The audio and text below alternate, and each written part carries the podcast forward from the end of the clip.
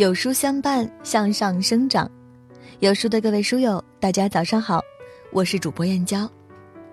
享受人生从自律开始，自律从小事而做起，每天早睡早起，形成规律的作息，就是一个人最好的活法。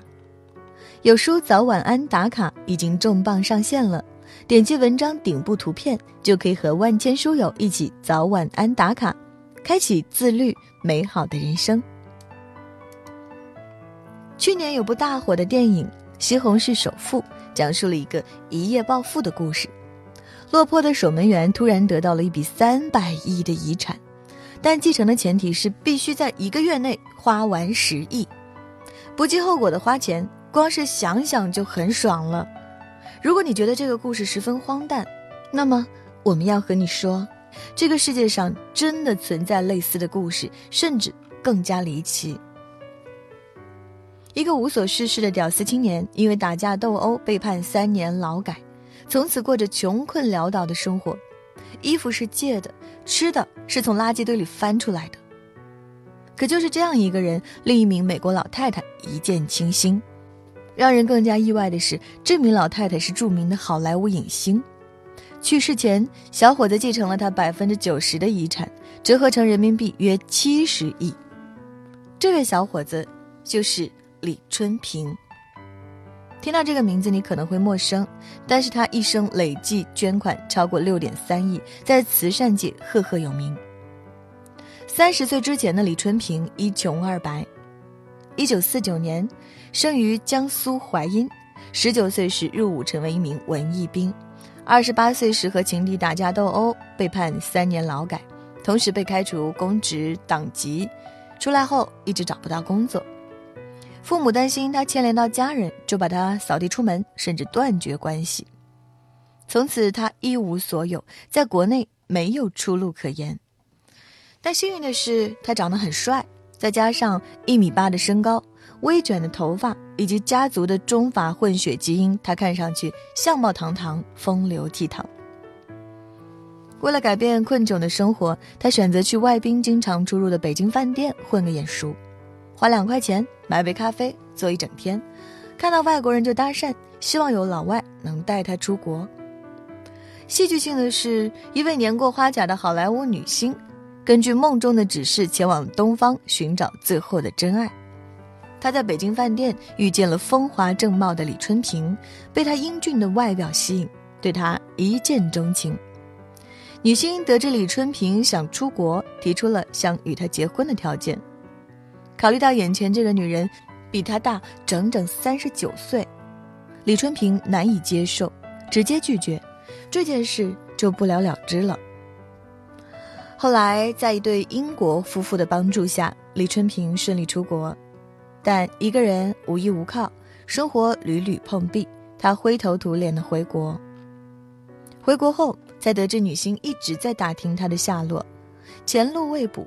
为了改变命运，他决定把握这次机会。他以养子的身份同女星前往美国，飞机落地就看到几十辆豪车前来迎接。李春平被当时豪华的阵势吓懵了。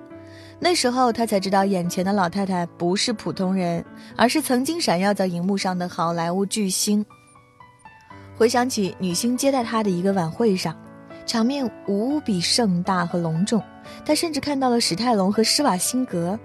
那时候，李春平隐约察觉到女星的财力与地位。女星深爱着他，但他一直以来把女星当作恩人来看待。李春平来美国前就向他承诺，只要有饭给吃，有工作可干，他就会报答女星。只要他活一天，他就照顾她一天。李春平无微不至的照顾。并没能换来女星的全部信任，他每次出门，女星会派人尾随，供他的每一笔花销都会派人查账，他的世界仿佛被禁锢了一般。李春平回忆说：“十三年没有朋友，不允许有朋友。”虽然渴望拥有自己的生活，但为了履行当初的诺言，李春平一一做到了。在女星临终前的最后两年，身患癌症，脾气。越加暴力，也越来越难伺候了。他辞退了家里的所有佣人，只留下李春平一人来照料他。在女星最后的那段时光里，李春平如孝子般陪伴左右。被李春平十三年来的陪伴和真诚感动，他在临终前的六十七天决定与李春平结婚。这意味着李春平将有女星的财产继承权。让他震惊的是，他没想到女星这么有钱，更没想到他把百分之九十的财产全部留给了自己。一九九零年，女星离世，李春平继承了包括美国曼哈顿在内的数座城市的大量不动产、公司、豪宅，以及一幅梵高、三幅毕加索名画等巨额遗产。光是这四幅油画的总估价就超过二十亿美元，折合约一百亿人民币。他用十三年的青春换来了荣华富贵，从二十多岁到四十多岁的时光，他都花在为女星做饭、捏腿、陪睡上。为了报恩，李春平照顾女星，直至她去世那天，毫无抱怨和懈怠。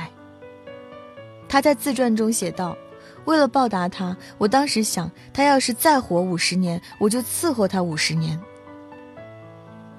面对一个非亲非故的人，李春平放弃了自己的青春年华。他的淳朴打动了女星。他说：“可能这十二年中最对不起、最自私的就是对你。”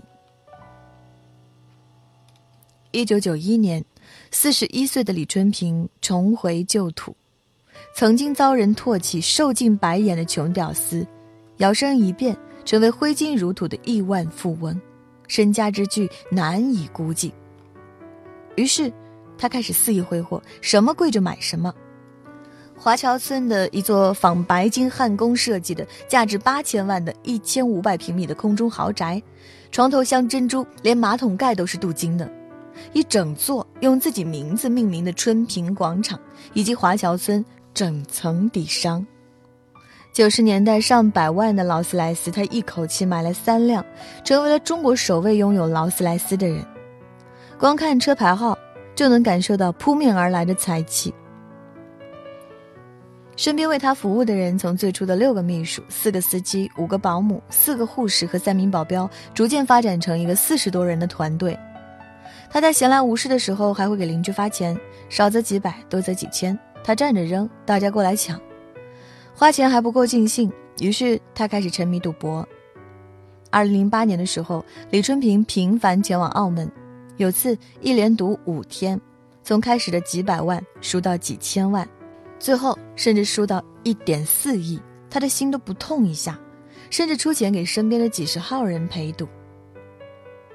他的钱也不全为自己挥霍，正所谓一人得道鸡犬升天，李春平身边的人越来越多了，不管是登门拜访的，还是给他找乐子的，几乎都能从他身上捞到好处。就连身边的保镖都开公司了，在金钱里逐渐迷失，他决定回报社会，向天灾人祸捐钱，向国家工程捐钱，向目之所及的一切不幸捐钱，动辄几百万的公开捐款，在李春平的经历中几乎数也数不过来。在那个仇富的年代，他被骂吊民孤玉，被骂暴发户，也依旧无法改变他那颗慈善的心。他找到出生入死的战友，凡是健在的，每年给二十万。有次他听说一名贫寒少女得了白血病，二话不说抱来三十万现金。还有次，一个女孩找李春平哭诉，他毫不犹豫地给了她十五万救治患癌的母亲。第二天却发现女孩拿着这笔钱在舞厅跳舞，李春平也没有当面揭穿她。所以当年北京流传着一句话。有困难来北京，来京就找李春平。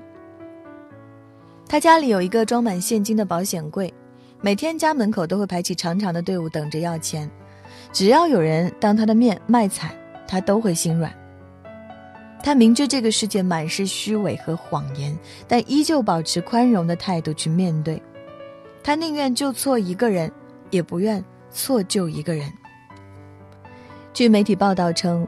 李春平每天以七万元的速度捐款，保守估计，近二十年来，他已经累计捐款超过六亿人民币。为此，他成为了媒体争相报道的人物，被誉为百年慈善第一人，也是被中国红十字会授予慈善家荣誉第一人。李春平的名声越来越大，无数的电影人想把他的经历搬上荧幕。二零零七年，邓超主演的《人间奇缘》就是以李春平为原型改编的故事。或许有不少人羡慕他巨额的财富，但他在自传中写道：“也许你会憎恨我，也许你会怜悯我，但请你千万不要羡慕我。”二零一六年。六十九岁的李春平被确诊为老年痴呆症，丧失了基本的生活能力。一直以来，他都患有糖尿病，每天频繁的测血糖，导致两个手的手指都被针眼戳黑了。更令人唏嘘的是，自他病后，人心的贪婪与邪恶暴露无遗。围绕着巨额的财产、监护权之争，他身边的人反复上演离间计，在养老院。有次，他被二十多号人劫走，而这些人竟是常年围绕在他身边的工作人员。被警方找到时，他只记得签了很多合同，而背后涉及的利益让人震惊。还有人目击李春平在冬天被带去朝阳区房产大厅做挂失，寒风中在那儿哇哇哭。假如此时的老爷子是清醒的，伫立在人生尽头。不知他会对晚年的凄凉生活作何感想？只记得他曾对媒体说过一句话：“来生我要有自己的爱情，子孙满堂，好好的家庭。”不知有多少人渴望一夜暴富，但是很多人也忽视了，任何事情都存在着边际效应。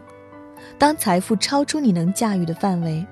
它就无法带来幸福感了，甚至会转化为巨大的恐惧。就像一位认识了李春平四十多年的老朋友形容的那般，李春平是一个被命运扔到风口浪尖上的平凡人，他的钱到了那个位置，可是人没到那个位置。承认吧，我们普通人很难承受突如其来的巨额财富。当你面临超出能力范围的财富时，意味着你可能会失去其他的一切。不如趁着时光大好，好好享受属于自己的简单人生。点个再看，快乐比有钱更重要。亲爱的书友们，趁阳光正好，趁微风不燥，去做你想做的事，去见你想见的人。好好享受属于自己的简单人生。有书早晚安打卡小程序已经重磅上线了，在这里可以和千万书友一起早晚安打卡，见证崭新的人生。长按识别下方小程序码，立即开始你的早晚安打卡吧。在这个碎片化的时代，你有多久没有读完一本书了？长按扫描文末二维码。在有书公众号菜单免费领取五十二本好书，每天有主播读给你听。我是主播燕娇，在美丽的金华为你送去问候。明天同一时间，不见不散。